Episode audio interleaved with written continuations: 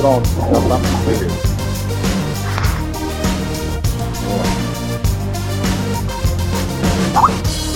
Já tô aqui.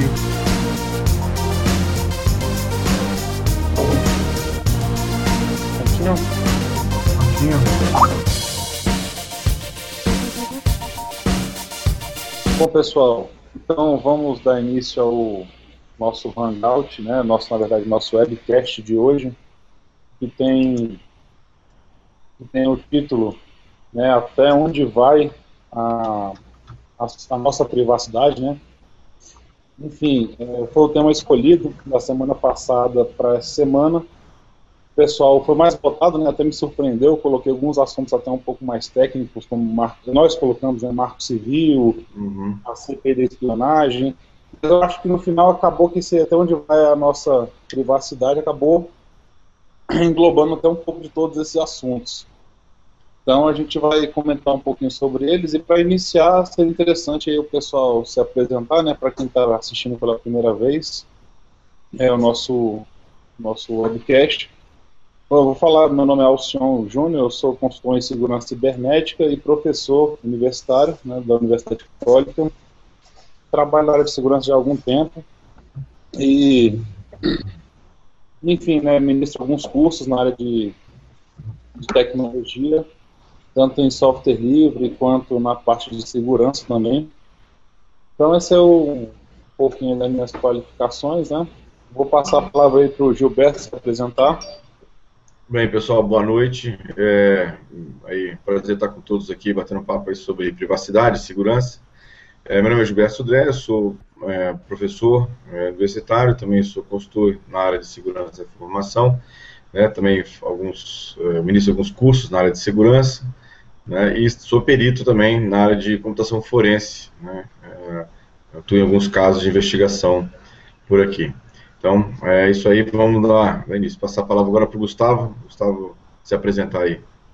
Boa noite, pessoal, tudo bom? Meu nome é Gustavo Martinelli, eu sou advogado, especialista em direito digital, é, e estou aqui para também contribuir, porque eu também sou formado em ciência da computação, então tento é, sempre dar uma visão jurídico-técnica para a situação que for abordada, principalmente agora, que é a privacidade.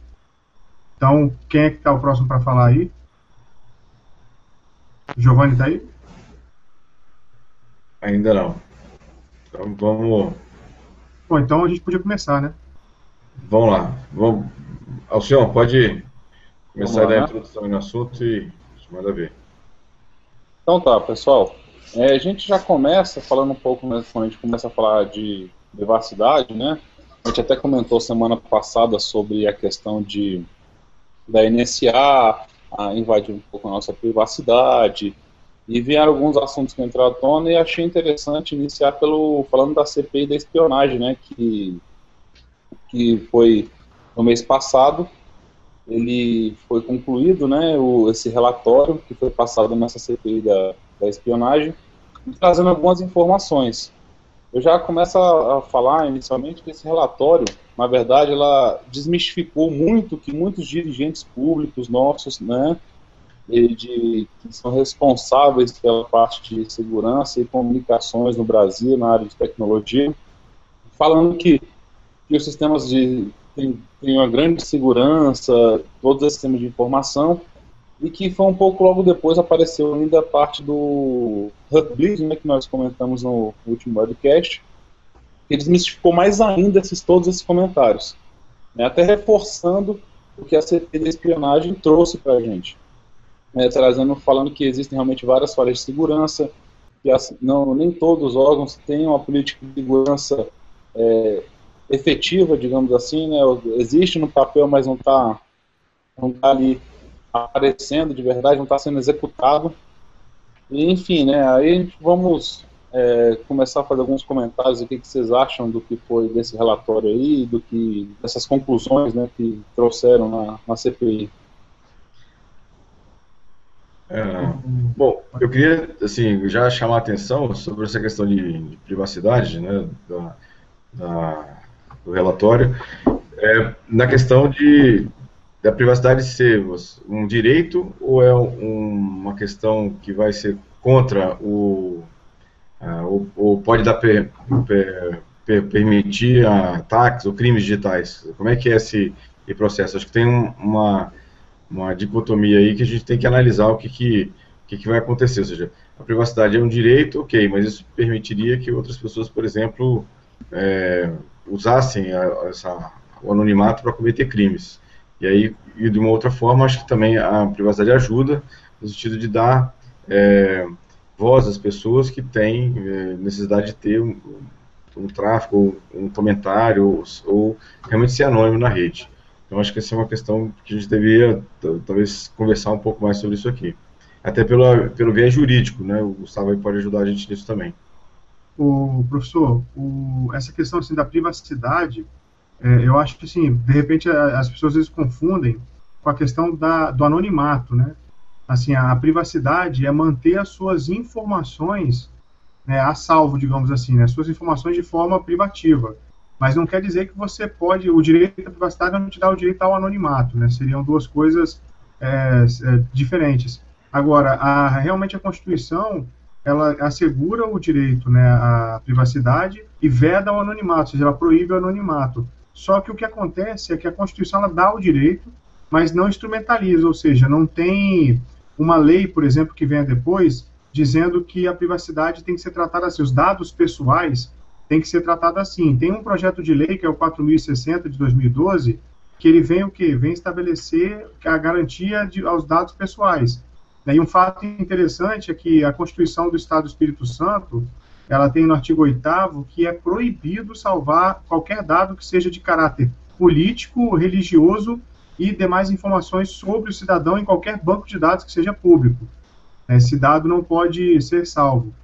Né? Então, eu acho que ah, tem que ter meios de identificar o agente na, na no, no, ambiente digital, ou seja, para poder responsabilizar civilmente ou para poder, enfim, ser processado por um crime digital, mas não pode invadir a privacidade. Então, a gente tem que entender é, também como é que a gente usa esse direito de privacidade quando a gente fala de liberdade de expressão. Por que, que eu estou falando isso? Por conta das redes sociais, né, onde tem aquele famoso termo de uso né, e o termo de privacidade, e a gente aceita aquilo, né, na verdade aquilo pode ser enxergado como um contrato de adesão, a gente não pode discutir cláusula nenhuma ali, né, e tem que aceitar para poder utilizar aquele serviço, e as informações são ditas, por exemplo, no termo de uso do Facebook, que elas serão coletadas, que elas serão cedidas a parceiros, então, assim, tudo isso a gente concorda, né? Agora, é, eu acho que a discussão seria o ponto em que podemos ser espionados e o ponto em que o, o, os sites, as redes sociais principalmente, estão coletando e invadindo a nossa privacidade, tirando todas essas informações. Existem vários americanos que eles já chamam a privacidade de absurdo, né? O Vincent, né, que é um dos pais da internet, né? Ele tem, tem uma declaração que ele fala, privacidade é um absurdo. Né? Então, eu, eu, eu entendo que teria esses dois, essas duas segregações. Quando nós somos realmente monitorados, como aquele plugin do Firefox que é o Lightbeam, que, ele te, que você está num site, ele te mostra todos os outros sites que estão coletando informações suas, né? Desde o movimento do mouse, onde você clicou, o que, que você viu, ou qualquer dado que você esteja digitando. E tem também a questão da, da rede social, onde a gente num bate-papo que acho que ninguém está vendo, mas o Facebook ou as nossas fotos no Instagram, elas são, de, certas de certa forma, coletadas para que possa ser montado um perfil nosso para que seja utilizado de alguma forma, ou politicamente, ou mercadologicamente, né, para saber que serviço oferecer para mim, ou que produto oferecer para mim. Não sei se vocês concordam com essa, com essa divisão que eu fiz aí agora. É, Gustavo, vou até aproveitar o teu pelo comentário final aí, falando do Facebook e Google. Se vocês observarem no Facebook, nas configurações de sua conta, é, eles até comentam, no, tanto no contrato, que mesmo você excluindo a sua conta, não significa que a sua conta, é, efetivamente, é. seus dados serão excluídos totalmente. E, e segundo, se você, por exemplo, é, é, você quiser recolher todos esses dados que estão lá, você pode fazer o download de todos os dados que você tinha lá. Então, se você quiser falar, eu quero ver tudo que o Facebook registrou, ele tem o link para você para você baixar né, nesse, nessa parte de privacidade. Você pode fazer o download naquele momento daquilo ali. Então significa que não existe realmente essa, essa privacidade em si, não existe. O que eu até coloco como, como questionamento é porque lá fora, né, isso aí já vou falar um pouco de, puxar um pouco lá do, do Gustavo, que lá fora existe uma lei chamada Lei de Auxílio das Comunicações para Aplicação do Direito, chamada de CALEIA, né? No inglês, inglês foi CALEIA. É uma lei que inicialmente foi usada para grampos, em 1994, grampos telefônicos, facilitar você, a, o pessoal, né, a buscar. Então, de um tempo depois, ela foi ampliando, né, nas agências de inteligência foram ampliando, teve o advento da internet, a comunicação pela internet, então, ela não falava que é o seguinte, tráfego de dados pela internet era excluído. Então, depois era só feito para comunicação digital e telefônica. Depois ela começou a ser utilizada do tráfego da internet, por necessidade do Departamento de Justiça, FBI, DAE, entre outros órgãos aí americanos. Até porque o VoIP começou a ser utilizado largamente lá dentro, né? então o pessoal utilizava aquilo lá e ficou fechado de 2004 a 2007, com um movimento muito alto, houve um grande aumento né, desses, da necessidade desses grampos de interceptações, eles abriram né, para fazer essa interceptação. Então, por exemplo, se você tiver sobre júdice, né, ou sobre júdice não, desculpa, se você estiver sendo investigado por algum motivo, você pode simplesmente entrar lá e falar, eu tenho necessidade para investigar. Então, as empresas têm a total, aliás, têm a obrigação de passar essas informações de vigilância para qualquer um desses órgãos aí da americanos.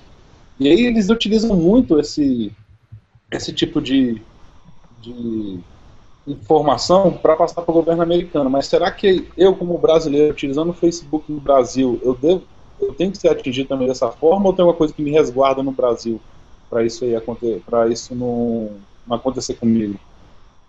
Alcione, infelizmente, essa questão de outra nação né, espionando você não teria nada, porque o direito ele é nacional, né? Se ele está restrito ao Estado, salvo aquela, aqueles lugares onde o direito também protege, como no Código Penal, que é a extraterritorialidade.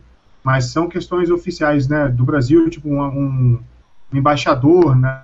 Um, uma embaixada em outro país é, é solo nacional. Mas fora isso, não teria nenhuma lei que protege o cidadão contra a espionagem dos Estados Unidos, por exemplo. Se é, tivéssemos aqui é, falando, por exemplo, de bomba, né? É, já existe é, relato do ato patriota ter colocado, né, professor Gilberto? Não sei se o senhor pode me ajudar nisso daí. O ato patriota ele monitora a conversa e se qualquer palavra-chave que for dita, ele tem um padrão em que ele identifica e pronto, já pega a pessoa, já pega é, quem está falando e, e tenta identificar. Então, eu não tenho nada internacionalmente estabelecido que me resguarde. Né? Eu tenho é uma forma de, de provocar um órgão internacional a se pronunciar, mas assim, o cidadão fazer isso é uma coisa muito difícil, né? Eu acho que complica. não estaria protegido mais, nesse sentido. É, acho que complica ainda mais porque normalmente a infraestrutura de todos os provedores não está em solo brasileiro, está em solo internacional, nos Estados Unidos ou em outros locais. E aí você não, a jurisdição da legislação brasileira não alcança esses locais. Então fica mais complicado ainda. E para piorar, a infraestrutura de internet passa, é, a maior parte do tráfego internacional passa por dentro dos Estados Unidos. E aí eles, obviamente, tem, se acham no direito de poder monitorar tudo que passa por lá, nos links, sejam eles de cidadãos americanos ou não. Então, é, é uma situação bastante complicada, assim, a não ser que você tenha, é, eu, eu pelo menos imagino, penso que legislações é, regionais ou, ou, legislações que são apenas é, que abrange, abrange apenas um país, isso não é suficiente. Na verdade, tem que ter um acordo internacional, tem uma legislação internacional que cubra toda essa situação. E aí você vai estar protegido desse, desse problema, é, ou pelo menos ter algumas garantias em relação à sua privacidade. É. Olha só, isso aí, professor, está correto. Eu acho também assim que vai, vai se chegar nesse ponto. Até como foi a Convenção de Budapeste que estabelece o cybercrime, né? Então, mas até que isso chegue, o Marco Civil ele vem tentar resolver isso naquela questão do data center, porque ah, foi uma medida do governo que fosse criado o que o data center ficasse em solo nacional. Mas a gente sabe que isso não impede espionagem, né? Vai continuar trafegando dados, o dado vai continuar sendo mantido lá. Só dificultava a vida das empresas aqui, por questões de custo né, e manutenção. Mas o Marco Civil veio exigir um, que esses logs né, da, da, dos acessos a aplicações web eles sejam mantidos. né, mas também veio dar direitos né, de consumidor, que não importa que o serviço é gratuito, ainda assim é consumidor, né, é, veio, veio estabelecer que, por exemplo, é, como o senhor mencionou essa questão do Facebook, se eu falecer, o meu mural vira um memorial, imediatamente, basta o Facebook ter a ciência e eu tenho que entrar com uma ação para que, que aquilo seja removido, e ainda assim o Facebook resiste, né? Dizendo que está no termo de uso que ele falou, e realmente está, porque eu já li, é, e ele vai ter que manter aquele memorial. Então a justiça determina que tire. Mas o Marco Civil vem dizer que a mera solicitar, o mero a requerimento do consumidor, todos os dados poderão ser excluídos se ele requerer, né? Na então, verdade, se já é, é algo a mais. É, em, desculpa de interromper, o, o, Gustavo, mas assim, Sim. em relação a isso, inclusive, é, o Facebook ele sofreu uma derrota na, na semana retrasada na Corte é, Europeia sobre essa questão de direito de esquecimento. Né? E aí, já cumprindo essa, essa, determinação da Corte Europeia, né, ele já disponibilizou esta semana uma ferramenta para os usuários europeus de eles, de eles poderem retirar conteúdo né, do, do, do, Google à medida que eles não desejam mais que aquele conteúdo esteja disponibilizado. Isso, é, veja aqui, o Google se curvou à, à Corte Europeia e falta agora aqui a gente fazer a mesma coisa, né? ou seja, ter uma, uma decisão dessa natureza dentro do Brasil, obrigando também que o Google fizesse a mesma coisa para os usuários brasileiros. Foi a mesma coisa. Oh, desculpa. Foi, não, não, pode falar, senhor. Foi a mesma coisa que o relatório né, da, da CPI da espionagem indicou. Indicou que fizesse o quê?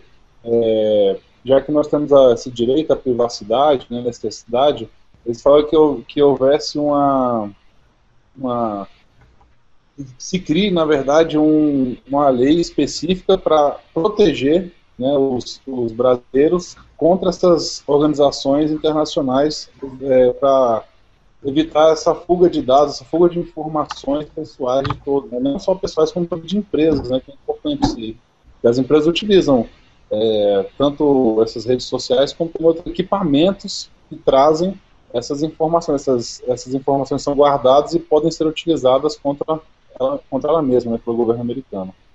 O, Legal. Senhor, é. eu entendo, mas assim, eu acho que a gente tem que partir agora, nesse momento, até que tenha um projeto de lei, até que o Marco Civil de repente seja, é, se eu pudesse dizer, lapidado para ter esse poder né, de resguardar o, a segurança da privacidade aqui, é o usuário trabalhar com criptografia. De repente, é, professor Gilberto, como o senhor falou, trabalhar com Tor ou trabalhar com outro tipo né, de segurança e gostaria também, se alguém pudesse comentar, é, professor, como o senhor comentou, a questão do TrueCrypt. Foi, fechou a empresa mesmo ou não? É, esse é um outro tema que a gente assim, tem a ver com parte de privacidade. Essa semana a gente levou, a parte de criptografia levou um, um ligeiro é, baque, né, com a, o fechamento, um choque, né, exatamente, com o fechamento do TrueCrypt. É, ele, o TrueCrypt apareceu uma mensagem lá na página principal do TrueCrypt falando que ele, até, até indicando de forma completamente esdrúxula aqui, a você substituísse o TrueCrypt por uma, uma criptografia tipo do, do BitLocker, do Windows, né? É, supostamente que o, o TrueCrypt seria uma, uma criptografia que estaria segura que você optasse pelo, pelo BitLocker do Windows. E a, apareceram uma série de conjecturas, né, do tipo né? Será que foi violado o código? Será que houve uma pressão do governo americano né, para que fechasse a empresa? Como foi com aquela a empresa que prestava serviços de e-mail criptografado para o Snowden também? Isso. Então foi assim, é, por enquanto, o tempo vai dizer o que, que, é. Por enquanto a gente não tem, pelo menos, uma certeza exatamente do que, que aconteceu em relação a isso, mas a gente tem que esperar. Agora, realmente, é, foi um choque, foi um baque para quem precisa de criptografia, que hoje é uma das principais ferramentas que a gente tem para manter a privacidade do, dos dados, né, dos arquivos que estão armazenados em relação a isso. Né. É, o Giovanni, está tá nos ouvindo, Giovanni? Estou ouvindo. Vocês estão ouvindo aí? Normalizou aí meu áudio? Agora sim. Agora sim. Agora sim. Eu troquei de sistema operacional. Né. O, o, desse negócio do TrueCrypt aí, eu. Giovanni, antes, se apresenta antes e aí depois você pode. Ah, o pessoal está tá ouvindo a gente. É, meu nome é Giovanni, eu trabalho há um certo tempo com segurança, gosto muito de trabalhar com software livre. Estou dando aula numa pós-graduação gosto mais da área de pesquisa de segurança, que é o que mais me fascina. Mais ou menos isso. Tem, não ser muito extenso nisso, não. Mas a, a, essa ideia do TrueCrypt, é, eu, eu sou daqueles que pactuam da ideia de que tem o dedo da NSA nisso daí, talvez por alguma petição dessas obscuras do ato patriota ou dessas notificações obscuras que, a, que as agências americanas acabam fazendo. E hoje mesmo rolou no, no Twitter, um pessoal, não lembro bem quem estava falando disso, é, de que o pessoal também, meio que os desenvolvedores avisaram nas entrelinhas de que eles estariam sendo pressionados para poder diminuir a segurança do TrueCrypt. É, ainda fica uma ideia de que o que está criptografado por ele, eu acredito que ainda esteja bem seguro. É, acho que as novas versões que estariam um pouco mais vulneráveis. É, ainda acho que não só criptografia que vai ajudar, porque se a gente olhar a maior parte dos códigos de, de algoritmos de criptografia tem a sua dificuldade de auditar e a maior parte nasce lá nos Estados Unidos. Então, eu não sei até que ponto confiar, não. De repente, é fazer um, uma criptografia língua do P e depois criptografar de novo para poder, poder ter um pouquinho mais de segurança. É isso aí. Eu, assim, ó, temos perguntas? Pois é, eu estou tendo alguns problemas aqui com as perguntas no, no nosso chat. Eu estou aguardando aqui quem quiser fazer pelo Facebook, lá pelo nosso canal. Eu estou observando para a gente passando aqui as perguntas. Mas por enquanto ainda não apareceu nenhuma não. É... O, o professor Gilberto, tem como, de repente, assim, acho o, tudo, a questão assim, até onde vai a nossa privacidade, de repente as pessoas saberem que em algumas comunicações na internet, os pacotes de dados, né, aqueles pequenos pacotezinhos de dados que a mensagem é quebrada, ela viaja em texto claro, né? Então, aquele conceito do sniffer, né, que se alguém estiver sniffando, estiver ouvindo a rede, consegue capturar esses dados e descobrir então a mensagem sem qualquer necessidade de descriptografar, nada, porque ela está em, em, texto claro, tá assim, tá sem nenhuma proteção. De repente, às vezes eu, eu, percebo muito que as pessoas não têm noção que o protocolo POP3 e SMTP, por exemplo, são utilizados nesse tipo de comunicação, eles não protegem o conteúdo da mensagem, nem tampouco o anexo da mensagem. Né? É verdade. É, e aí as pessoas têm que ficar realmente cientes de que quando elas usam uma infraestrutura como essa, armazenam seus dados, por exemplo, na nuvem, no Dropbox, no Google Drive, ou mesmo usam serviços como esse, eles estão passíveis de serem é, bisbilhotados pelos, pelas empresas né, e, e monitorados seus dados em relação a isso. Inclusive, a gente vai assim até numa situação fora da internet, né? Ou seja, se ele está imaginando que ele está usando seu celular e seu smartphone, é, hoje é, as operadoras já têm uma condição de monitorar exatamente o que acontece com o seu smartphone, onde você vai, né, é, o que, que você, aonde você passou. O próprio Google tem uma função é, habilitada normalmente por default nos seus smartphones, que monitora todo o seu histórico de navegação, de onde você teve fisicamente, seu aparelho teve, e aí você consegue, inclusive, retornar na, no ambiente, é, na, data anterior, numa data anterior e saber exatamente qual foi o seu trajeto, onde você andou e tudo mais. Eu fiz alguns testes com o meu, meu smartphone e é simplesmente assustadora o tipo de informação que ele consegue, o que ele armazena a seu respeito. Professor, sobre isso, tem um, um TED.com, aquele, aquele site de vídeos, né? Uhum. Que eles têm no máximo 20 minutos, né? Os vídeos. É, tem um TED.com do Mate Splits. Ele processou a empresa de telefonia dele e exigiu que ela entregasse os últimos três anos de informações de geolocalização do celular dele. E aí a empresa, como ela foi muito camarada, ela entregou tudo impresso para ele. Ele contratou um, um hacker que interpretou esses dados no papel, colocou no aplicativo e durante três anos, de forma ininterrupta, ele conseguiu mapear onde ele esteve no continente europeu, aonde ele foi, onde ele entrou, qual rua ele, ele foi, onde é que ele dormiu e tudo. Assim, isso é uma, uma grande invasão de privacidade, né? É verdade. Assim, inclusive, Gustavo, se você conseguir o link, postar lá no, no SecurityCast. Estou com ele aqui já. Então, postar lá no Facebook o link para as pessoas que já estão nos ouvindo, até que se quiserem depois assistir o vídeo, é uma, uma item bastante interessante sobre isso, sobre a situação. E, Alcion, o que, que você acha? Bom, desculpa, em questão da, da privacidade é, do mobile, né, que a gente tem visto aí, é, eu vejo várias discussões, tanto nessa parte de compartilhamento, esses dias eu fui até criticado no, no LinkedIn, que eu postei uma, uma rede, uma rede de, igual o Dropbox, só que chinês, né, chama até Unio. Ele estava dando um terabyte de, de dados on, na, na, na, nas nuvens para quem quisesse. Aí, aí uma pessoa foi lá e me questionou. Mas acho que eu sou louco de colocar minhas fotos no, no Unio para o chinês ver, etc. Aí eu questionei, eu falei assim, tudo bem, mas você vai acreditar no Dropbox? Você vai acreditar no Google Drive? Você vai acreditar em quê? Você tem a sua própria você tem sua própria rede virtual, você tem seu próprio compartilhamento de arquivos, porque se não for o seu e se tiver ainda armazenado em algum servidor americano, da mesma forma vai estar sob olhar de qualquer um. Então, é, não é porque é chinês, americano, russo, etc., que vai trazer um problema. Né? Por estar fora dos do, do nossos olhos, eu acho que a informação vai ser vista.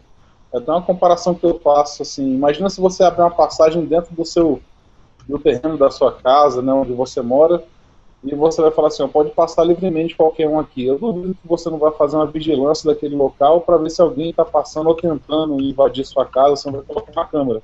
Até uma câmera que você coloque virada para a rua, eu já acho uma invasão de privacidade, se for ver todos esses pontos. Então é complicado. Né? Até onde vai a sua privacidade? Até onde vai minha privacidade? Né? Até onde eu vou começar a invadir a do outro? Né? De que forma? Eu eu, eu, aí eu acho que começa já a discussão, né? Falar assim, onde é que termina a minha, onde é que começa a do, a do vizinho, né? Até que ponto eu vou deixar ele acessar, etc. É verdade. Assim, e, e, continuando nessa linha, senhor, acho que assim, perguntando que era a questão, a privacidade, ela é, ela é boa no certo sentido, de, quando ela protege né, a, o, o, cidadão para que ele não tenha seus, seus dados, suas informações violadas, mas, por outro lado, ela é ruim no sentido de que quando tem um criminoso, ele vai usar da mesma privacidade para tentar se esconder. E aí, como é que, qual é a, a postura em relação a isso? Eu queria ouvir a opinião de, de vocês. Eu achei até bacana que foi o início que o Gustavo começou, né, o Gustavo Martinelli começou falando, assim, né, anonimato e privacidade. Assim, eu, eu queria ver se você conseguia deixar isso um pouco mais claro para a gente, né, realmente, questão, é, o que, que é a privacidade, até onde a privacidade vai e aonde inicia o anonimato, realmente. Boa. Olha, o anonimato, ó, senhor, ele é uma proibição que a gente tem na Constituição, assim, é livre a, a, liberdade, a liberdade de expressão, você pode ter, pode usar, mas é vedado o anonimato, ou seja, toda vez que você se expressar, você tem que se identificar. Né? E as pessoas às vezes confundem é, o anonimato com a, o pseudônimo. Né? O pseudônimo ele é uma coisa que te identifica, só não é o seu nome que está registrado na sua certidão de nascimento. Né? Mas ele te identifica. Por exemplo, é, todo mundo aqui conhece o Senhor Abravanel. Sim. É. É, é o Silvio Santos, mas Silvio Santos. É, Silvio Santos é pseudônimo, o nome dele é Senhor Abravanel. Então, se ele criar um perfil com o nome Silvio Santos, ele não comete o crime de falsa identidade. Entenderam? E está no artigo 19 uhum. do Código Civil, pseudônimo, né? Uma coisa regulada na lei. Né? O anonimato é quando você tenta o quê? Não se identificar, mas continu quer continuar praticando os atos da vida civil. Isso não pode. Isso realmente é, é, vedado até pela Constituição. Né? Então, se eu tentar, por exemplo, é, ficar anônimo, mas eu tenho que fazer um cadastro para poder utilizar um serviço e aí eu informo um dado que não é verídico, eu cometi o crime de falsa identidade, por exemplo, né? Que eu me identifiquei de outra forma. Agora, o engraçado é que a, a, as nossas doutrinas brasileiras, elas costumam separar, assim, a privacidade da intimidade. Né? As duas, uma é complementar da outra. O que, que eu quero dizer? O indivíduo, ele tem coisas que são íntimas, é como, imagina o sujeito e uma, uma pequena circunferência em volta dele. Né? Essa circunferência mais próxima ao centro, é a intimidade. E a circunferência maior em volta dessa circunferência menor é a privacidade. O que isso quer dizer? A privacidade é algo que as pessoas podem saber de você, é algo que você pode contar para alguém, né? Então, esses seria seriam os dados privativos. Mas os dados íntimos são aquelas informações que nem você quer comentar com as pessoas. É porque elas, elas te envergonham, enfim, elas são muito íntimas, são detalhes de você. Né? Então, então, o direito separa né, esse tipo de informação. Né? Mas as pessoas hoje, ela, ela, elas têm invadidas a privacidade mesmo com a forma né, da, internet ser é, arquitetada, a arquitetura da internet e mais, com o uso indiscriminado da liberdade de expressão, né? Conversando o que for, postando mensagens de todas as formas, né? Um, um exemplo assim de, de se proteger de mensagens é não talvez não utilizar o WhatsApp, utilizar o Telegram, que é aquela outra aplicação, é, acredito que vocês conheçam. Então, o Gilberto conhece com certeza. Né? Então, essa questão do anonimato é isso, é não, não, não pode é querer praticar a, a, os atos né, que a gente pratica diariamente sem se identificar. Né? É a questão da privacidade com a intimidade seria isso também. Não sei se acredito que ficou claro, né? até a questão do pseudônimo também. Sim, não, ficou muito claro. Isso aí para mim tirou, pelo menos para mim, tirou todas as dúvidas aqui. Com certeza. Com certeza. É, Janol, quer comentar alguma coisa? Ah, eu tenho uma dúvida sobre o Marco Civil, até fazer para o Martinelli aí, para ver se ele esclarece direitinho. Que eu vi lá que eles é, tem uma parte lá que fala para você guardar log de seis meses dos acessos. É, eu na interpretação que eu fiz, os logs de seis meses dos acessos seriam para quem prover acesso.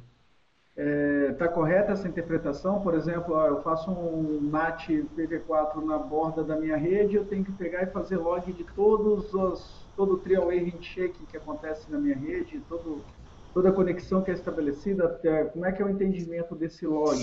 Como é que eu faço isso daí? Zanol, o, o, os logs que o Marco Civil vai pedir para guardar, eles são de dois tipos. O primeiro é de conexão, na provisão de conexão de acesso à internet. Aí é o log do provedor de acesso. Esse tem que ser mantido por um ano. E tem os logs de acesso às aplicações de internet, que aí é o Gmail, são as aplicações que a gente conhece, ou qualquer outro serviço, até um serviço de nuvem. Esses, o prazo é de seis meses. Né? E a empresa que monitora a aplicação de internet e salva o log, ela só pode salvar daquele serviço específico ela não, se ela não é provedora de outra aplicação, ela não pode monitorar o usuário na outra aplicação. Né? Agora, uma questão até que o Gilberto e eu temos discutido bastante é se alguém pega o Wi-Fi desprotegido, né, acessa a internet e pratica algum ilícito civil, seja, algum crime ou algo errado, né, que gere dano, a pessoa, ela naquele momento, ela se tornou um provedor de acesso à internet. Então, na verdade, é, toda Wi-Fi que tenha a possibilidade de que terceiros não identificados façam uso, essa pessoa tem que se preocupar em salvar log, seja um café, um, uma lan house, até tem uma lei estadual, que é a Lei 8.777, de 2007, até o Gilberto, ela, ela comentou dela, dela comigo, né, é, ela já, já manda identificar os usuários.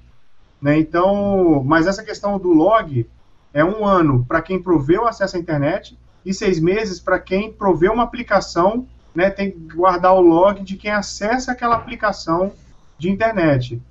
Ficou claro, Zanol? Essa questão técnica que você falou do NAT, ela, ela, ela seria enquanto provisão de acesso, né? Seria provendo acesso. Sim, seria é, isso? É, é, mais ou menos, vamos pensar o seguinte: você vem aqui na minha casa e eu passo para você a senha do meu Wi-Fi. E daí eu tenho duas estações acessando a internet pelo mesmo IP da minha máquina. O meu provedor vai fazer log de todos os, todas as conexões que partem do meu endereço IP. E, pelo que você está me dizendo, eu vou ter que fazer log de todos as, os IPs associados, compartilhando o mesmo IP que o meu. A Exatamente. Dúvida, a, a minha dúvida é mais ou menos assim, o que é esse log? É o log o que, de um proxy ou o log do, de todas as associações de NAT, todas as conexões que são feitas? É isso que eu não consegui chegar então, a entender qual o nível de log que, que o Marco Civil está se referenciando. Eu entendi, foi, foi na hora assim, foi na hora que me, me colocou, na hora de eu configurar o meu Wi-Fi, né? Tem aquele lá, né, aquele informativo, né, crítico, debug, né, vai subindo o nível do log. Mas, Anol, o que você precisa salvar de informação aí é aquela informação que vai identificar data, hora e o agente, no caso, o IP, que praticou a conduta que eles estão investigando, entendeu? Então não precisa de ser toda essa transação, não, mas precisa saber que naquela data e hora o determinado IP foi esse, né, para você poder o quê? Fornecer algum, alguma outra informação a mais que identifique o verdadeiro agente, para que não fique o agente sendo você, entendeu? Gustavo, tem que ter, inclusive, assim, se fosse possível, até um nome da pessoa associado àquele IP que ele ganhou naquele momento, para que depois, mais tarde, se você tem alguma, alguma dúvida sobre um tráfego que partiu do seu IP, Zanol, ele seja identificado que foi feito por aquela pessoa dentro da sua rede. E esse é um caso importante que o, o Gustavo está tá levantando, que é assim, já temos hoje aqui, né, eu, eu tenho, estou atuando num caso específico de um problema exatamente desse, ou seja, de uma, um roubo de uma conexão Wi-Fi que foi feito um ilícito e depois a, o, o, a polícia foi em cima da pessoa que por acaso tinha o, o IP. Tinha, tinha, na verdade, o acesso Wi-Fi. Ela nem era, teoricamente, o envolvido no processo, mas ela teve a responsabilidade civil, pelo menos dela, envolvida na, na, na questão do ataque. Então, assim, a questão de uso de Wi-Fi é sério. Ou seja, se você tem Wi-Fi em casa, se você é, usa Wi-Fi, você tem que tomar cuidado, porque se usarem a sua, sua conta, até que você prove que não era bem você, que é uma outra pessoa que foi invadido o seu, seu sistema, é, na verdade é você que está com, com, a sua conta e seu nome e seu CPF associado àquele acesso. Eu costumo fazer uma analogia, quando falo assim, ah, meu, meu Wi-Fi eu deixo liberado, não tenho problema com isso e etc. Eu gosto de fazer analogia que nem uma arma, né? Você tem uma arma que tem o seu registro, tá? Tá ligado ao seu CPF, se o cara vai lá e utiliza e mata alguém, né? Na hora que fizerem a perícia na munição, vai ver, ó, a arma saiu de tal, de tal pistola que saiu, arma da, de tal arma que saiu, então o culpado vai ser o senhor, não o cara que pegou a arma e roubou e eu não fiz o registro de ocorrência, né? O boletim de ocorrência disso aí. Então, o primeiro culpado, o primeiro assim, investigado vai ser o dono dela. Da mesma Exatamente. forma, Wi-Fi. Mas, ô, Gilberto, olha só, eu entendi que você falou assim, é, é, complicado quando você fala em Wi-Fi em casa, né, você identificar nome, né? Assim, parece, parece que você não vai poder mais deixar mais ninguém, nenhum conhecido seu acessar é, sua Wi-Fi, né? Que você vai ter que relacionar agora, né? É, na verdade, essa questão, Gustavo, mas assim, uma questão até mais, mais, mais é, geral, no sentido de, de não deixar os Wi-Fi abertos. Ou seja, não é Sim. que, né, você se preocupe, preocupe em logar a pessoa, quem está usando o seu Wi-Fi, mas é mais preocupação maior é você usar uma criptografia frágil ou não ter criptografia dentro da sua casa, e aí o seu vizinho, que você nem conhece, nem sabe quem é a pessoa, use aquele Wi-Fi para cometer um ilícito depois você que vai estar envolvido no processo. É mais no sentido de, de preocupação com a criptografia e com a segurança da rede Wi-Fi que você tem em casa. E eu acho, eu acho assim que é, na, na, época do Marco Civil é, isso foi bem criticado e tiveram vários eventos em São Paulo discutindo isso com, com a seguinte, com a seguinte frase, né? Os hackers não vão usar o Wi-Fi de casa para poder praticar as condutas que eles querem praticar. Eu acho que, eu acho que, que a preocupação maior, Zanol, seria mesmo das, das pessoas físicas, né? Terem o Wi-Fi protegido, né, na medida daquilo que pode, e como o professor dá no curso dele, né? e o Alcion pode complementar. Não é só botar uma senha difícil e, e a segurança naquela criptografia WPA2, né, utilizando o Mixed Mode, né, aquele modo misto. É todo um conjunto, né, é você limitar por MAC address, né, não, não fazer o broadcast com o nome da rede, né, deixar a rede é, es, escondida, e aí você se protegeu. Mas eu acho que a preocupação maior vem das empresas, dos cafés, dos restaurantes, enfim, até das universidades que têm Wi-Fi que chegam na vizinhança, né, assim, na, nas redondezas, e todo mundo sabe a senha, muitas vezes não tem nem a senha, né, e, e acesso é livre, e ali pode qualquer pessoa conectar e praticar qualquer coisa que bem entender. A, preocupação maior seria para esse tipo de pessoa. É, pessoa jurídica, né, no caso. Eu fico pensando aqui o quanto de storage que vai precisar para ficar logando esse monte de, de dados aí, pega uma rede que está convergindo a universidade, por exemplo, tem que ficar logando 24 horas por dia os acessos que saem com os IPs deles. É, é, é preciso, não tem jeito. É, é, na verdade, essa é uma questão que as empresas têm que começar a se preocupar é, em blindar é, contra o marco civil, que pode chegar um processo contra eles. Tanto, imagina a universidade, imagina uma cafeteria, né, imagina um shopping que provê acesso Wi-Fi aos seus usuários. Tudo isso são, são empresas que estão sujeitas, né, no caso, a ter um processo sobre, sobre isso. É, pessoal, deixa eu dar uma, uma quebrada aqui. Vi uma pergunta até de certa forma técnica, eu acho que vem um, pouco até a ver na questão da dificuldade de falar, tá, e agora, qual dispositivo eu vou usar, né? Então, estamos pensando em antivírus aqui, né? Então, assim, qual seria o melhor antivírus nesse caso? Porque começou a enrolar, tem antivírus que é russo, como Kaspersky, McAfee, que é americano, né, dentre outras diversas marcas. E a pergunta dele foi essa, né? Qual seria o melhor antivírus dado essa invasão né, de privacidade? Né? Já que vai remover um vírus, será que ele vai remover os que interessam, os que não interessam a ele. Essa, chegou nesse ponto aí. Professor, antes de você começar, eu só queria, assim, puxando o gancho do Alcion, é, o livro que o Glenn Greenwald ele lançou aqui no Brasil, é Sem Lugar para Se Esconder, né? Que ele conta justamente o que o Snowden contou para ele. É, diz que a NSA ela, ela é, é fabricante de malwares, né? De, de programas que infectam para justamente espionar. Então, essa pergunta do antivírus vem, vem bem a calhar com esse, com esse tipo de comportamento, onde você desenvolve uma aplicação que vai infectar para, de certa forma, roubar dados, né?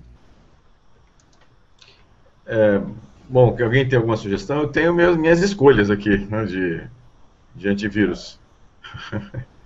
É, eu, tenho, eu tenho uma, use Linux, né?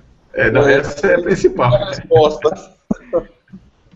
Eu Mas... estava coçando para falar isso aí. Né? Eu ia falar a mesma coisa também. Fui unânime, né? Use Linux. Né? Exatamente. Mas na eventualidade de quem está nos, nos, assistindo aqui está usando Windows, eu acho que assim, como antivírus pago, o Kaspersky ainda acho que é um dos mais conhecidos. Pelo menos a minha escolha seria essa. E dos, dos gratuitos, eu é, acho que eu optaria pelo Avast ou coisa parecida. Eu não sei que, se os outros concordam ou discordam de mim. Aí.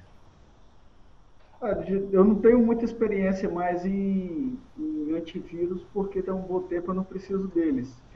Mas o, o, a sugestão que eu faço é sempre ter uma instalação bem comportada, seguindo a mesma linha que vale para qualquer sistema operacional, o administrador é para administrar e o usuário é para usar. Não use como administrador que você vai estar um pouquinho mais feliz, dependendo do sistema operacional, mais ou menos.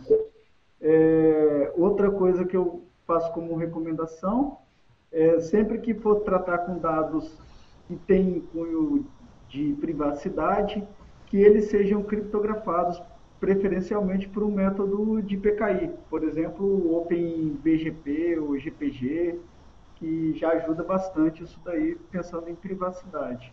O resto é tudo é, varia, tudo depende de alguns outros aspectos externos. Mas seria só isso.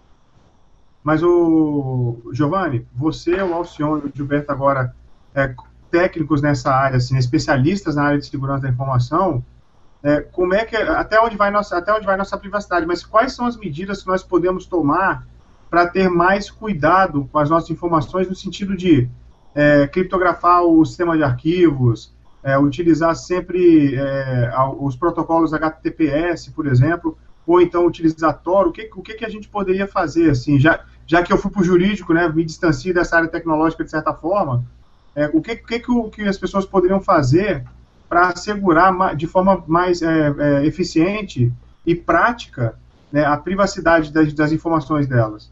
Eu penso o seguinte, privacidade é, se eu não quero que a coisa se torne pública, eu não vou publicá-la. Então, não preciso me preocupar com o Facebook, não preciso me preocupar com o Gmail, não preciso me preocupar com nada. Se é para ficar privado, vai ficar privativo, não, vai, não vou compartilhar com nada. Se por acaso eu precisar passar para você um documento em que eu quero que ele seja privado, eu vou usar, como eu disse antes, uma estrutura de chaves de PKI, de chave pública e chave privada, que eu, vamos dizer que é hoje um, um pouco mais confiável, apesar da gente ter falado do Heartbleed na semana passada, mas é o que a gente tem de mais seguro por enquanto.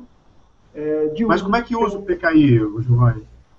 Você pode ter um certificado, comprar um certificado é, que é vendido a 1, a 2, a 3, aí é, Serasa vende, um monte de gente vende aqui no Brasil, é, fora também vende, ou usar alguma opção free. Eu uso o GPG, que, que me dá um, me traz uma, uma segurança boa. Eu mando mensagem para o Gilberto criptografada que eu tenho certeza que só ele vai conseguir descriptografar.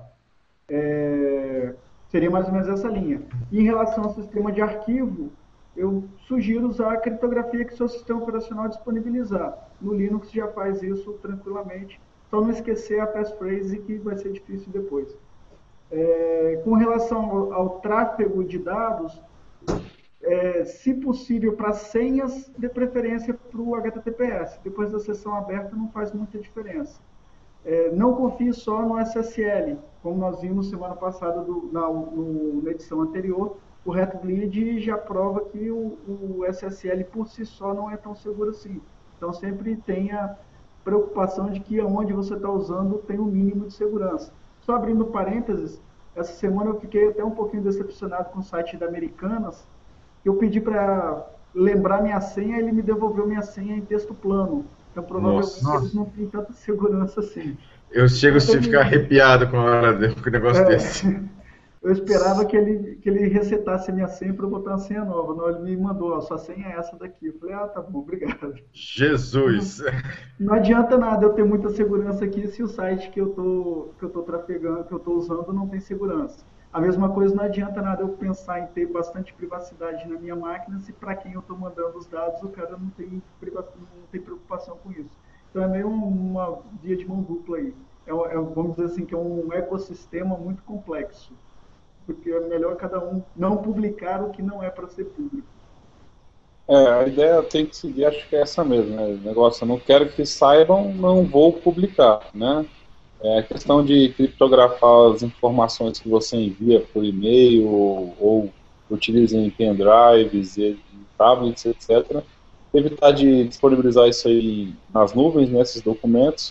O pessoal muito pergunta, né? Pô, mas você utiliza as nuvens para alguma coisa, sim, eu coloco vídeos, né, do, de clipes musicais, músicas, mas eu evito colocar documentos pessoais, é, relatórios, até mesmo aulas, eu evito colocar, né, disponibilizo esses arquivos no meu site próprio, que eu sei que ele, é, ele reside, o servidor reside aqui no Brasil, né, uma empresa, uma grande empresa, então eu vou tentando evitar esse tipo de coisa, né, evitar de enviar documentos, por exemplo, utilizando e-mails, por exemplo, do Gmail, né, que tem outros é, termos de garantia lá que falam que até de, dependendo do tipo de documento que você manda pelo Gmail, pode se apropriar.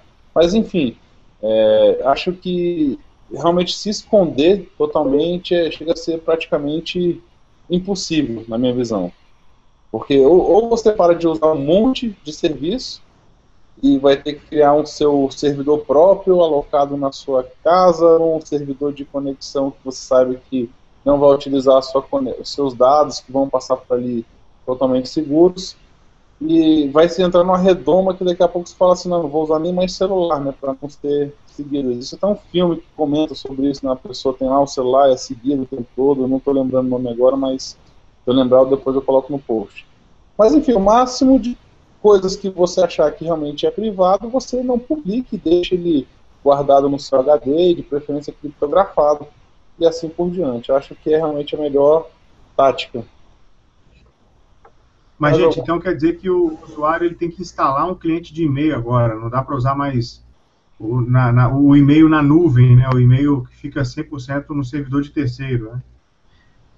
O ideal é que ele tenha a infraestrutura dele, né? O que é difícil dele ter alguma infraestrutura dele, porque toda vez que ele vai botar o, o mesmo que ele tenha um cliente, ele vai ficar com a cópia dos e-mails lá. Então é difícil de, de dele ter uma situação completamente privada, a não ser que ele tenha um serviço como o que tinha, existia, que foi fechado lá de, de, de e-mail que era completamente criptografado. Aí era uma, uma outra situação. Pelo menos eu acho isso aí.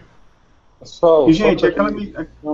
aqui, só, mais, só mais uma pergunta aqui, que já está nosso tempo já está fechando. Uhum. Vou te cortar. É assim, tem uma pergunta aqui que é a última que a gente vai ver. Qual o tipo de informação os operadores e provedores conseguem monitorar? elas monitoram apenas os IPs e as rotas que acessamos ou verificam algo mais específico, como, por exemplo, o conteúdo da página navegada ou até o tipo de requisição que eu faço nessa, nessa página? Tudo, né? É. É, mas é importante é, colocar, ô, Gustavo, que assim, o provedor de acesso ele não pode, pela, pelo Marco Civil, monitorar é, o que você fez na rede. Ele pode monitorar apenas quando você conectou, é. né? Isso. E o horário. A de isso. Associar o IP. Ah, é, a partir, exatamente, quando o Marco Civil entrar, entrar é, a partir de 23 assim. de junho, né? A partir de 23 de junho, a partir de 23 desse mês, é, o Marco Civil vem impor esse limite. Agora, em questões de possibilidade e obediência à lei, ah, é, né, okay. possibilidade pode tudo. Agora, a, o Marco Civil vem pedir o quê? Que monitore apenas o IP, né, o, os dados cadastrais, obviamente, ele vai ter que manter, e a data e hora de conexão de início e fim. Exatamente. Do outro lado, o provedor de aplicação, ele só pode monitorar o IP e o que você fez. Então, é, nenhum dos dois, é, isso é uma, foi uma preocupação do Marco Civil, que nenhum dos dois agentes tem informação completa. Seja, então, ele, ele, nem o provedor de acesso, nem o provedor de informação, ele pode, ele tem a informação completa do processo. Eu tenho que juntar as duas coisas e aí só mediante um mandato judicial para ter essa união das informações. É, na verdade, é, isso aí, o Marco Civil ele, ele veta expressamente, ele fala que é proibido o servidor de aplicação monitorar a informação de conexão e de outra aplicação, quer dizer, só pode monitorar dele.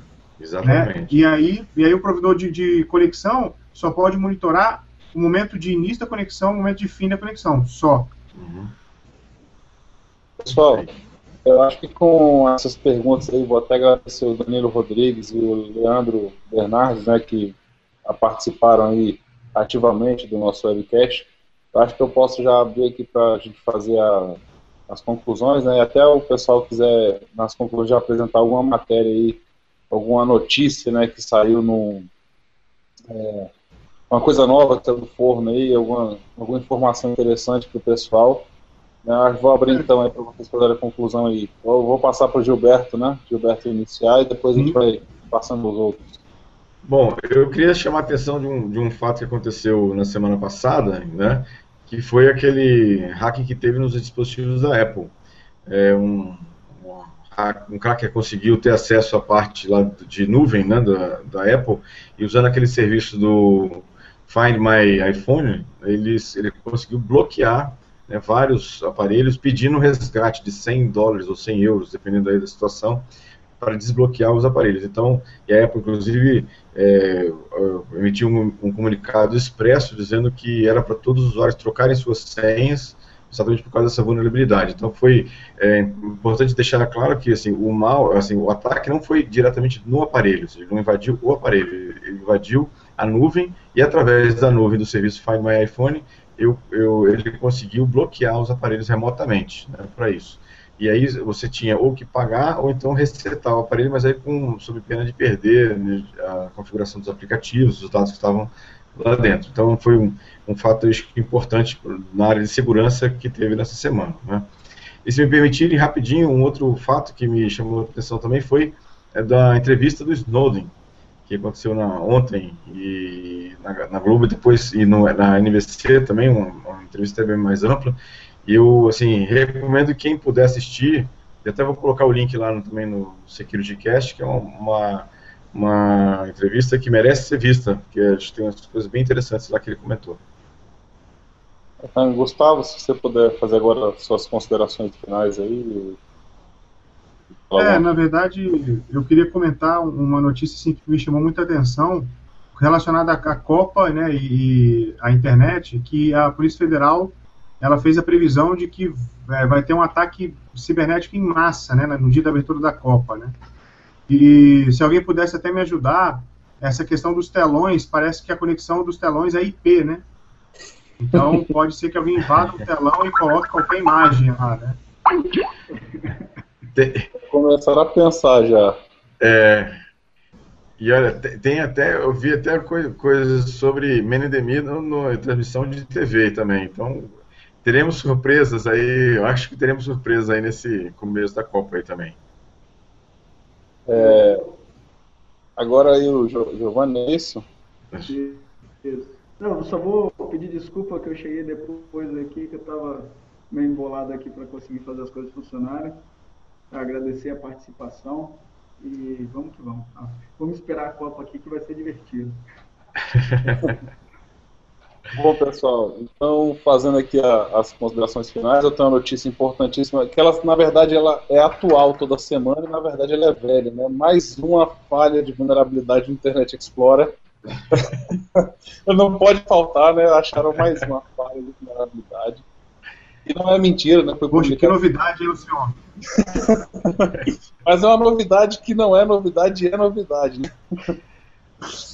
Acharam mais uma falha no Internet Explorer na questão da conexão, até com utilizando o SSL, que era possível capturar alguns dados que na verdade não saíam totalmente criptografados. Era até importante. Depois eu passo detalhes técnicos lá no nosso nosso vídeo, no nosso Securitycast lá no, no Facebook, né? Até passar o, o link para o pessoal que não está ligado, né? Que é facebook.com/seccast, né? Para quem quiser curtir lá o site, tem também o nosso o nosso grupo né, de discussão, onde a gente posta lá é, até perguntando qual vai ser o próximo tema. Vou deixar aberto lá já a partir de hoje para o pessoal começar a votar no próximo tema da, da, daqui a 15 dias, né? Que se eu não me engano vai ser dia 18, é isso? Dia 18? É, dia 16. Vai, vai. Dia 16. Isso, dia 16. Dia 16, tá. Então já falei o convite para o pessoal, dia 16 às 23 horas, né? Na semana da Copa, já trazendo algumas novidades aí da, do dia 12, né? Então, se Deus, Deus quiser, não, se tudo der certo, vai, vai bombar aí, né, as informações. Eu tô torcendo contra, não, tô, tô só trazendo, esperando notícias. Então, pessoal, a, a presença aí. Desculpa, eu falo alguma coisa? Não, não, não, não, não, só comentei mesmo. Ah, tá. Então, só agradecer hoje, né, falar que hoje chegamos aí a Dobramos o número de espectadores da semana passada, fiquei muito feliz, mais que dobramos, né? Batemos o pico aí. Então, agradecer a todos pela presença e aguardar vocês na próxima semana aí, é, com mais novidades, mais notícias e mais um novo tema atual. Obrigado a todos aí, boa noite. Falou, pessoal, boa, boa noite. noite. Muito obrigado. Falou, boa noite. Vamos, vamos. Valeu. Boa noite. Encerrando, desligando.